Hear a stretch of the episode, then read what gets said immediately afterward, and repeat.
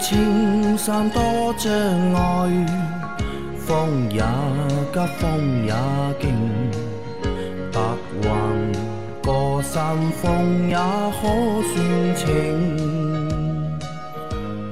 莫说水中多变幻。养车修车乐趣多，开车用车没烦恼。大家好，欢迎收听老秦汽修杂谈，我是老秦。大家好，我是老秦的小工杨磊。大家好，我是阿 Q。好，我们今天的节目接着昨天继续啊。第一个问题，三位老师好。二零零八年老款凯迪拉克凯雷德越野车，最近胎压监测黄灯亮了，胎压正常，如何消除黄灯？胎压嗯，黄灯亮了，对吧？凯但是胎压是正常的啊。凯迪拉克凯雷德嗯胎压黄灯亮了啊，胎压正常，胎压正常，胎压黄灯亮，传感器坏了，只能是传感器坏了，还能是什么呢？或者传感器没电，没电了也就坏了。只能是传感器坏了。胎压正常，如果你能看到四个胎压都在显示的话呢，嗯想一下啊，四个胎压如果都有显示的话，那四个胎压传感器还在工作。嗯，那么胎压黄灯亮了，不排除胎压传感器坏了的问题。你呃，你可以用电脑读一下，它会报故障的。嗯，啊，是哪个轮胎，你读得到的啊。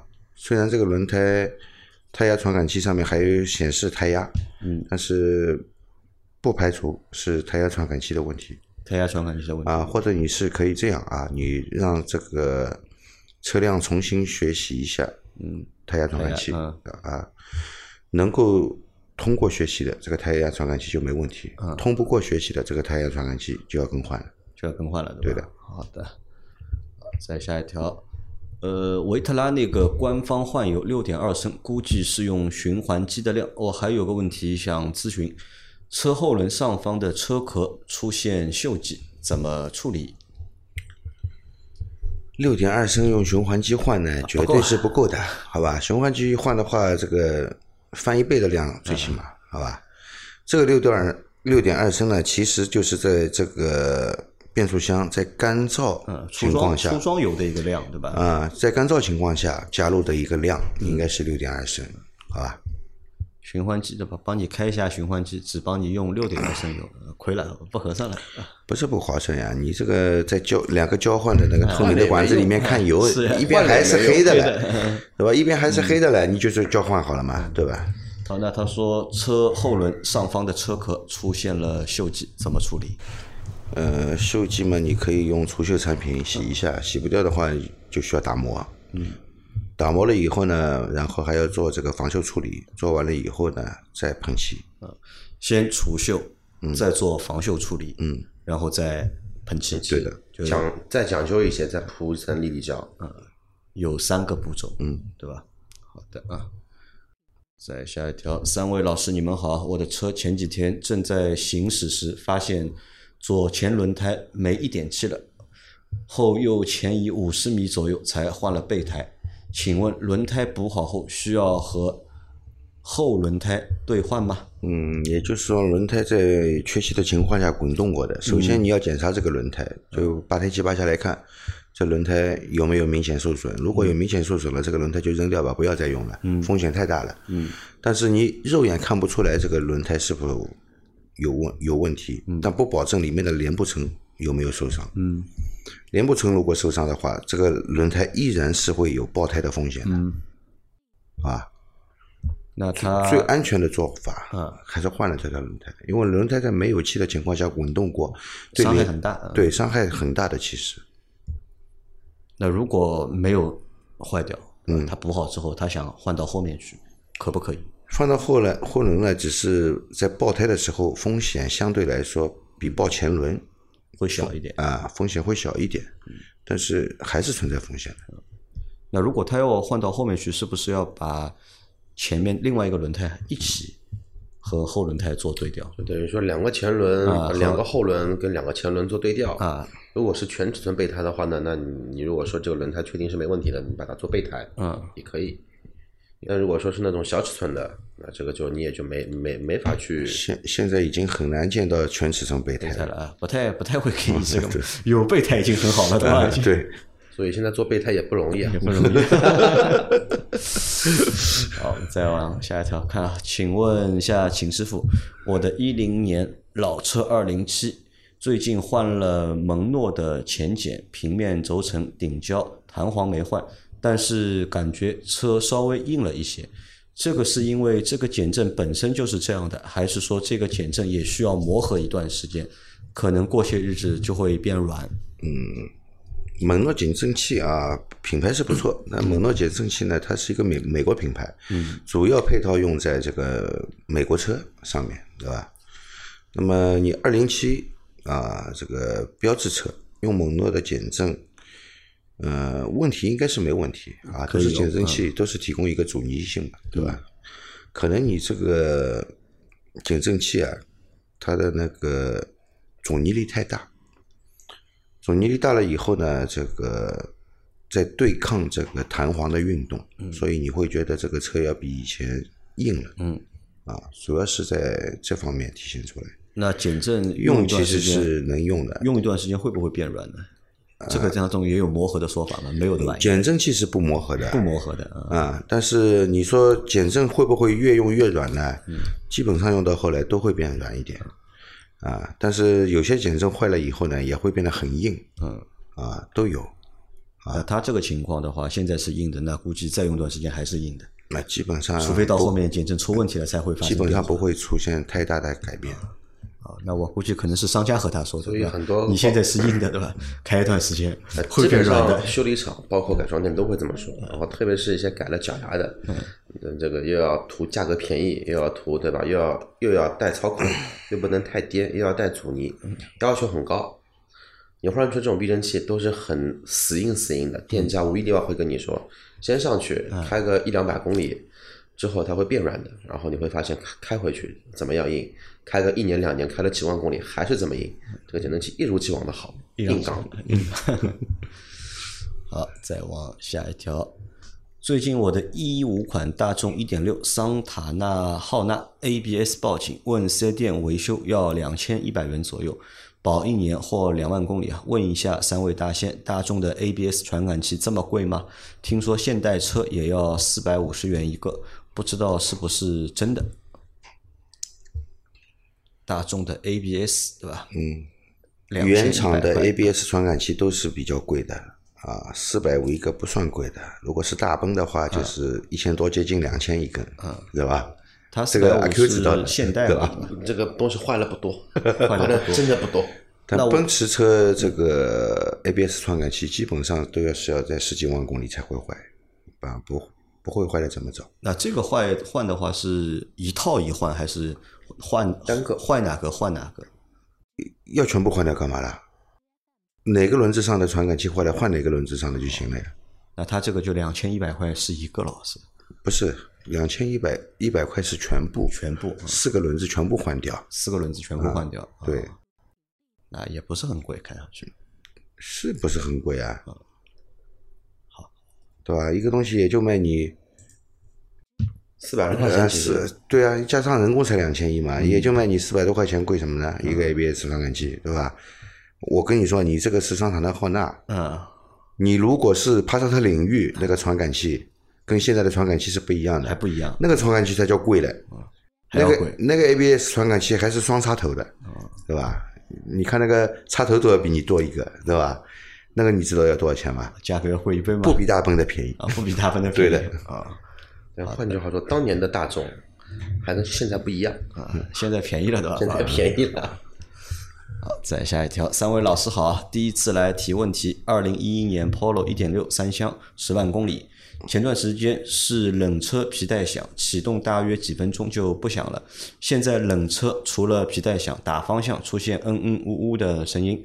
热车完全后，声音基本消失，还是稍微有点滋滋声。是不是要更换发电机皮带了？换的时候是必须要三件套一起换吗？从收音机旁边掉进去了两颗螺丝，大概十五毫米长的，这个有没有什么隐患？冷车时候有声音，对吧？先说皮带吧，皮带这个时候十年的车，啊，十万公里，公里数确实不多，但是皮带再不多，这个年份到了还是要换。因为橡胶件也会老化嘛，对吧？如果听了上一期节目的这位听众，你可以心里面安慰一下，上一期节目里面有一才跑了5万公里零八，四年五万公里就要换，你已经开了十年十万公里了，才也需要换，所以说这个心里面还是要平衡一下。那要三件套一起换吗？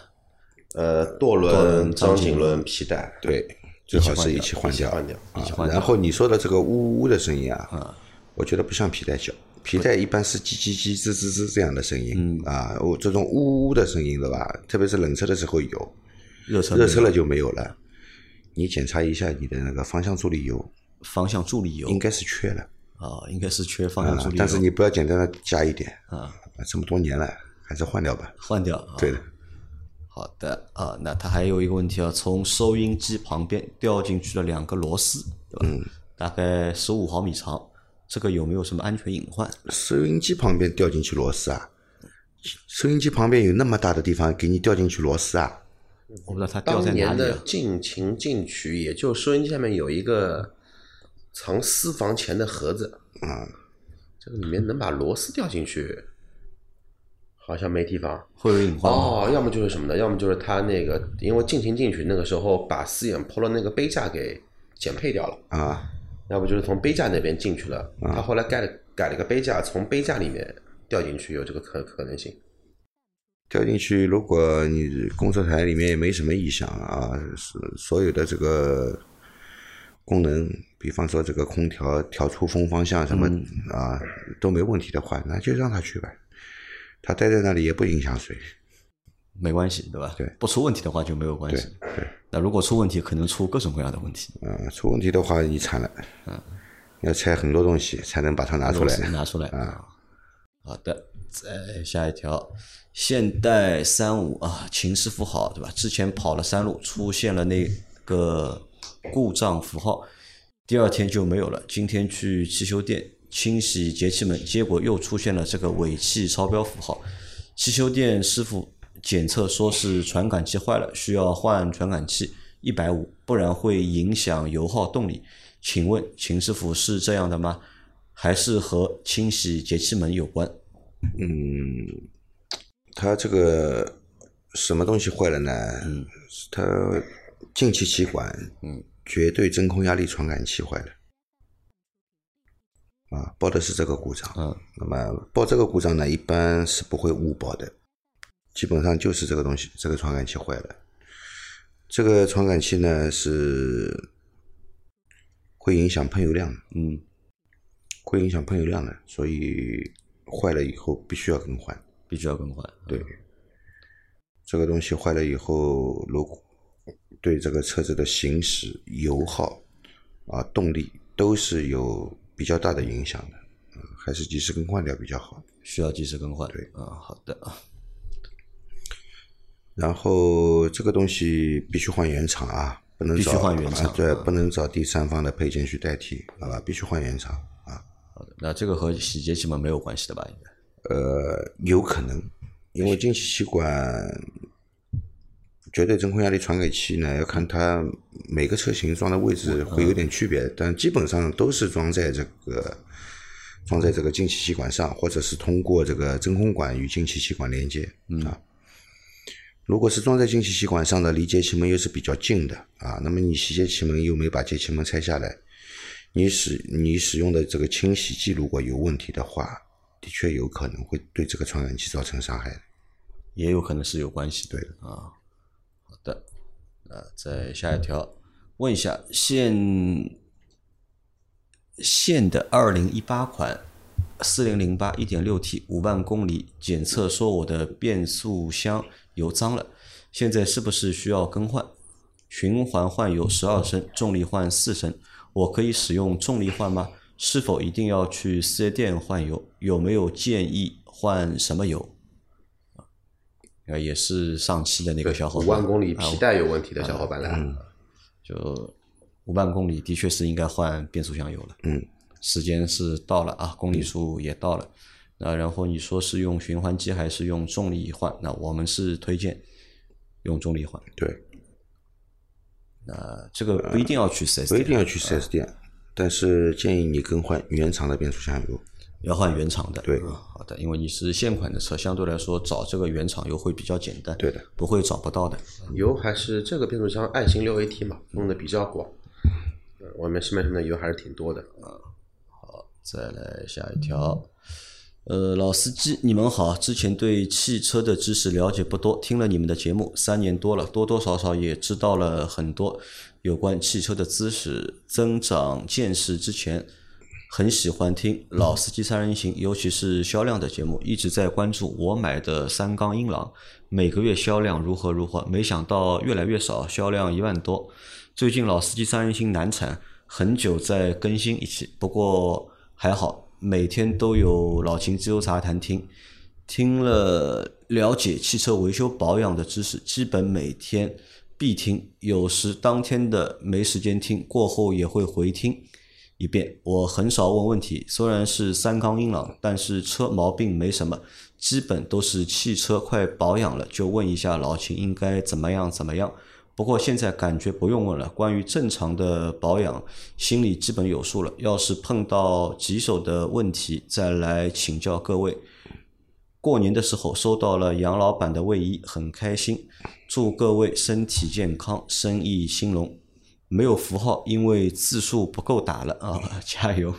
我本来还想批评你的，打那么长一段字，为什么不打标点符号，让我读的非常累啊？原来是因为字数不够，对吧？有字数的限制啊。那这个我觉得也蛮好啊，对吧？听了三年我们的节目，至少把基本保养的那些知识啊都了解了。就不会再来问我们问题了。就和上个星期，我觉得有个小伙伴他说嘛，听了那么多年节目，对吧？嗯。问不出问题了，已经，对吧？那也毕业了啊，那说明你也毕业了。那关于他说的新年的是今年过年的时候，我寄过一个寄过一件衣服给他。那这个是什么？就是建议大家多听我们节目，嗯，是吧？多评论，多转发。我们会在年终的时候，我们会评选出一些。热心的小伙伴或者非常喜欢我们的小伙伴，然后呢，我们会发一些奖品给大家的啊。来，再下一条，请教秦老师，一六款逍客四年半八万公里，两后减震都有些轻微漏油，帮忙看看严重吗？需要处理吗？谢谢。老秦有看到照片吗？呃，照片上我看到了啊，的确是有一些轻微的那个渗油了。嗯啊，不管怎么说，减震器渗油了就是应该要更换。要换啊，减震器只要渗油就需要更换。对啊，不要再去硬拖了。对，好的啊，在最后一条，三位好，丰田卡罗拉二一款保养手册上没有写可以用零 W 三零机油，可以用吗？零 W 二零和零 W 三零哪个更合适？坐标黑龙江。谢谢。嗯，二一款的应该是啊，它这个车没有颗粒物捕捉器的。嗯，没有、没有的，丰田它没有的，那就随便用，随便用啊，随便用。二零啊也可以，三零也可以。对，我觉得如果你对你的发动机比较照顾的、爱惜的话，还是用零 W 三零的。用零我们推荐是用零 W 三零。对的，好的啊，那今天的这期节目就先到这里。大家有任何关于养车、用车、修车的问题，可以留言在我们节目最新一期的下方，我们会在下周的节目里面一一给大家解答。我们明天再见，好拜拜。拜拜。拜拜。